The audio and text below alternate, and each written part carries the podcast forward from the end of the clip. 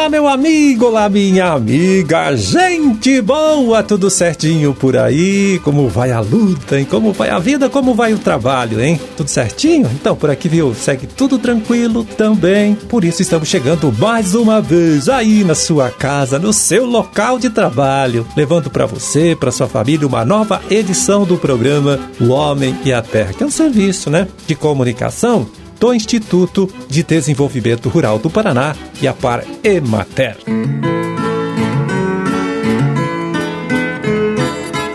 É aqui na produção e apresentação de volta, e mais uma vez conversando com você. Estou eu, Amarildo Alba, trabalhando com ajuda, com um apoio legal aí, né? Do Gustavo Estela na sonoplastia. É 23 de fevereiro de 2023, quinta-feira de lua nova. Deixa eu ver aqui, Dia Nacional do Surdo Mudo e Dia do Rotariano. A data também do aniversário de Campo Largo, município da região metropolitana de Curitiba, que hoje completa, olha só, 100 153 anos aí, né, de criação, de emancipação política. Então, parabéns, né, para todos os moradores desse grande e próspero município aqui de nosso estado.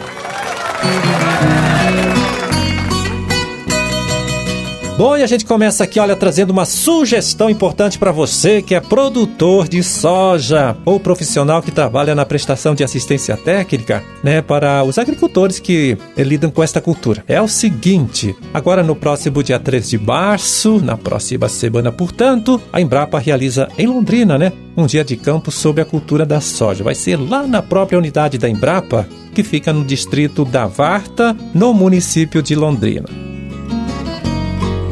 Então, veja aí os assuntos que vão ser tratados neste encontro. Olha só, um deles, uso de bioinsumos na produção de soja. Os pesquisadores também vão falar sobre benefícios da tecnologia Block para o manejo do percevejo, pulverizações de plantações de soja com uso de drones e também, né, vão apresentar lá algumas novas cultivares de soja que estão chegando aí ao mercado, né, que são indicadas para o cultivo aqui em nosso estado, aqui no Paraná. Para saber mais então sobre esse dia de campo, né, sobre este encontro técnico aí, olha, você pode visitar o site da Embrapa de Londrina, que é, vai lá anote, www.embrapa.br barra soja. Ou também ligar lá para a própria Embrapa e o telefone de lá é o seguinte, 43, que é o código DDD, lá da região de Londrina, 3371 6067. Este dia de campo sobre a cultura da soja acontece então, como eu disse, no próximo dia 13 de março, lá na própria unidade de pesquisa da Embrapa em Londrina.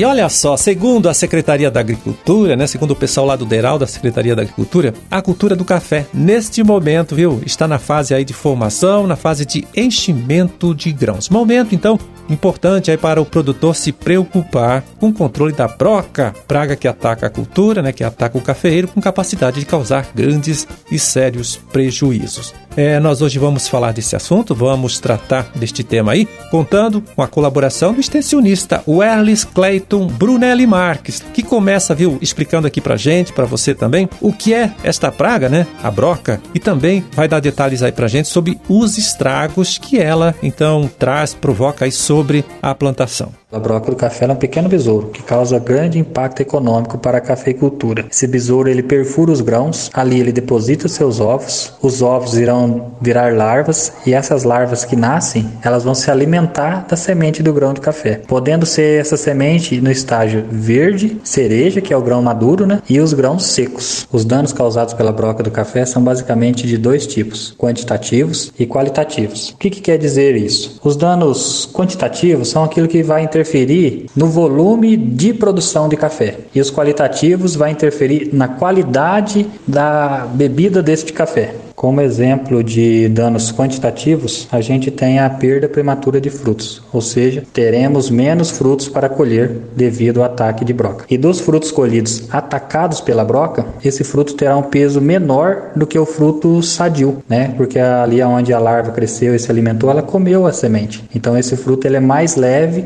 que um fruto não atacado. Como exemplo de dano qualitativo, a gente sabe que aquele lugar que a broca atingiu a semente, né, atingiu o fruto, aquilo ali é porta de entrada para fungo e bactéria entrar, realizar reações químicas ali dentro da semente que vai interferir diretamente na qualidade da bebida do café. A broca, além de causar todos esses prejuízos na lavoura, no campo, então ela continua trazendo prejuízo para o produtor quando o produtor entrega essa amostra né, para ser avaliada, pois esses grãos atacados por broca vai depreciar a classificação por tipo do café também. Então, além de perder no volume de café colhido, de perder no peso, de perder na qualidade da bebida, também vai ter a depreciação do tipo do café. Bom, e qual é o melhor jeito né, de fazer o controle? Como decidir sobre a necessidade de controle ou não né, desta praga? O Erlis, viu, também fala disso pra gente. O monitoramento da broca tem que se intensificar em torno de 80 a 90 dias após a florada. Um ano igual esse que a gente está vivendo, que tivemos várias floradas, então vai exigir mais atenção de nós técnicos e nós cafeicultores para o controle da broca. Atualmente existem inúmeras planilhas, tabelas que auxiliam o técnico e o produtor a realizar o monitoramento da broca. O IDR dispõe de uma planilha própria, então agende com o seu técnico para ele realizar essa visita. Ele irá levar essa tabela, ele irá instruir você, produtor, a como fazer a contagem da forma correta para determinar a entrada das aplicações. É muito importante que o produtor esteja presente na lavoura, porque a, broca, principalmente, ela é uma praga que ela começa o ataque em reboleiras. Então a gente tem que estar tá andando por toda a lavoura para ver aonde que está iniciando esse ataque, porque muitas vezes a gente terá uma reboleira que já vai ter nível de dano que não precisa aplicar em toda a área. Então a gente vai intensificar os cuidados nas reboleiras. Então precisa o produtor estar dentro da lavoura, o produtor está acompanhando diariamente para saber aonde que a broca está começando. É, nós ouvimos aí o extensionista Wellis Clayton Brunelli Marques, aqui do nosso Instituto IDR Paraná. Ele que deu algumas orientações importantes, né? Orientações básicas sobre o controle da broca do cafeeiro. Bom, o Erles, olha só, também me explicou que caso seja necessário, o produtor pode fazer então o controle da broca do cafeiro usando um produto químico, né? Um agrotóxico, autorizado então para este fim, né? Que tem autorização para uso com este propósito aí. Também receitado, claro, por um profissional técnico. Outra opção é o uso de armadilhas, né? Com modelo fornecido aqui pelo próprio Instituto IDR Paraná. Armadilha que é fácil de fazer, pode ser feita aí na própria propriedade do agricultor, né? E que também vai ajudar no monitoramento da própria praga aí, que é a broca do cafeeiro. Por fim, tem um método cultural de controle, né? que consiste então na realização de uma colheita bem feita. Isso porque a broca fica de uma safra para outra dentro dos grãos que foram esquecidos na lavoura, né? Principalmente aqueles que ficam na planta. Os que caem no chão, né? Até podem apodrecer, podem germinar, mas o que fica no pé de café serve de casa, né? Serve de abrigo aí para o desenvolvimento da praga no período de entre safra. Então, uma colheita bem feita, né? É também uma boa estratégia para controlar, né? Para prevenir aí o ataque da broca, né? Sobre a cultura do café de um ano para o outro.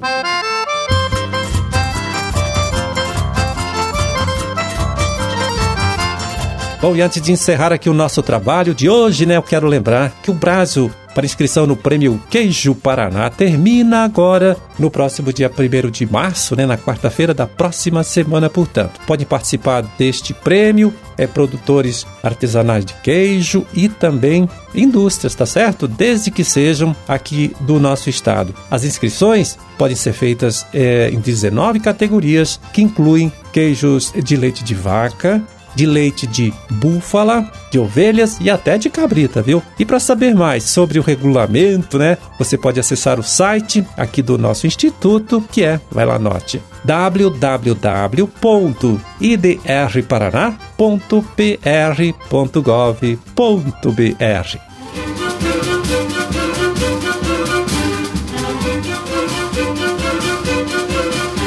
Bom, era esse o recado, hein, que a gente tinha para hoje. Vamos ficando por aqui, desejando aí para todos vocês, né, uma ótima quinta-feira e até amanhã, quando estaremos aqui de volta mais uma vez, né, conversando com você, trazendo para você, trazendo para sua família também uma nova edição do programa O Homem e a Terra. Grande e forte abraço para todo mundo. Fiquem com Deus e até lá.